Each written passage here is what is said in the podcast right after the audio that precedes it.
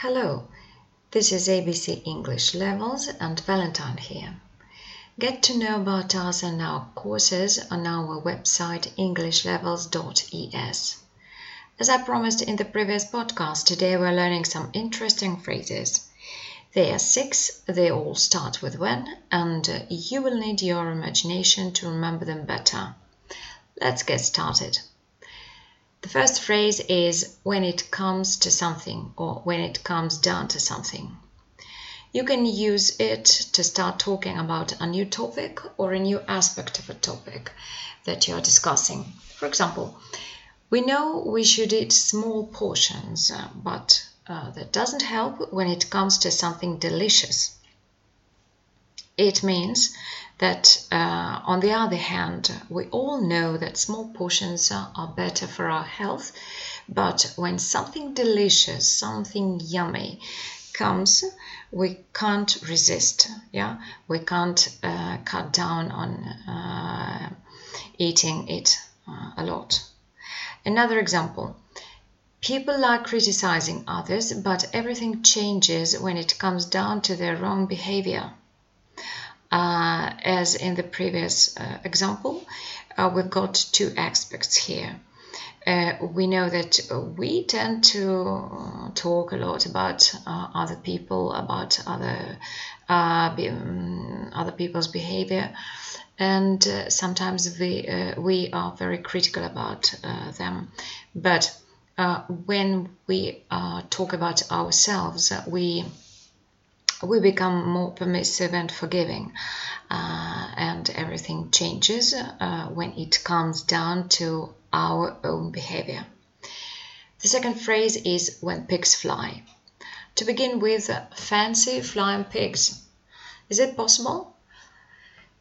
If you saw flying pigs, uh, what would you think? Now try to guess the meaning of the phrase from the context. Two people are talking. One of them says, I've been working here for almost three years and nobody hasn't offered me a higher position yet. When do people here normally get promoted? And the other replies, When pigs fly. Remember that pigs can't usually fly, huh? So, is promotion possible? The right answer is no.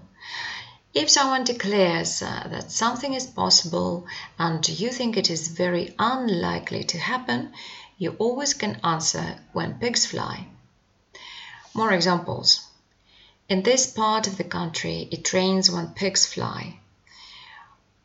Uh, where could we rent this castle again? When pigs fly, I'm afraid. Phrase number three. When one's ship comes in or when one's ship comes home. Again, let's picture what happens when ships come home. Historically, they often bring goods and different precious things. Selling them, people become rich and successful. We can paraphrase when my ship comes in uh, and say when I become rich. Let's see how we can use it. When my ship comes in, I'll buy this island for you, my dear. Hmm, well, you could answer, I guess it will happen when pigs fly. Phrase number four, when push comes to shove. In this case, we need to remember the definitions of both push and shove. They're synonyms and, meaning, and uh, mean moving someone or something with force. Shove is stronger. Push also has the meaning of persuading someone with force. Uh, for instance, her parents push her into marrying him. Let's see our phrase in the context. She seems a soft touch, but when push comes to shove, she becomes as hard as nails. Guess the meaning? Right. When the situation becomes so bad that you are left with no choice but to do something about it, uh, it means that situation calls for action, pushes and shoves you. Uh, another example. When push comes to shove, we'll sell the second car, don't worry. Phrase number five. When the chips are down. Chip has different meanings. One of them is a small piece broken off a larger object. Now imagine there are a lot of such chips around the floor. Obviously, uh, this is no good. Something must have been smashed. Look at the example. One day, when the chips are down, you'll understand who does love you. So, when the chips are down means to be in a very difficult or dangerous situation that makes you realize the true values. And finally, phrase number six, uh, when the dust settles. Imagine there's a dust storm and you can't see anything. Difficult to choose where to go, isn't it?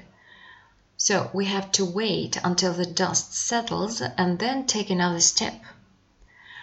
Look at the example. We are too irritated now to discuss this, so please let's talk when the dust settles.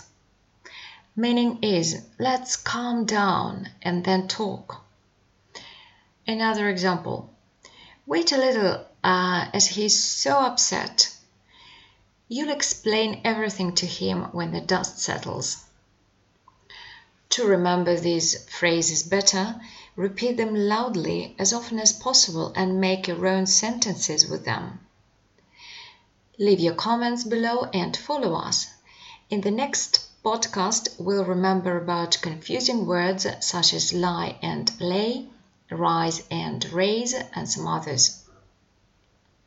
This is all for today. This was ABC English Levels and Valentine. Best wishes!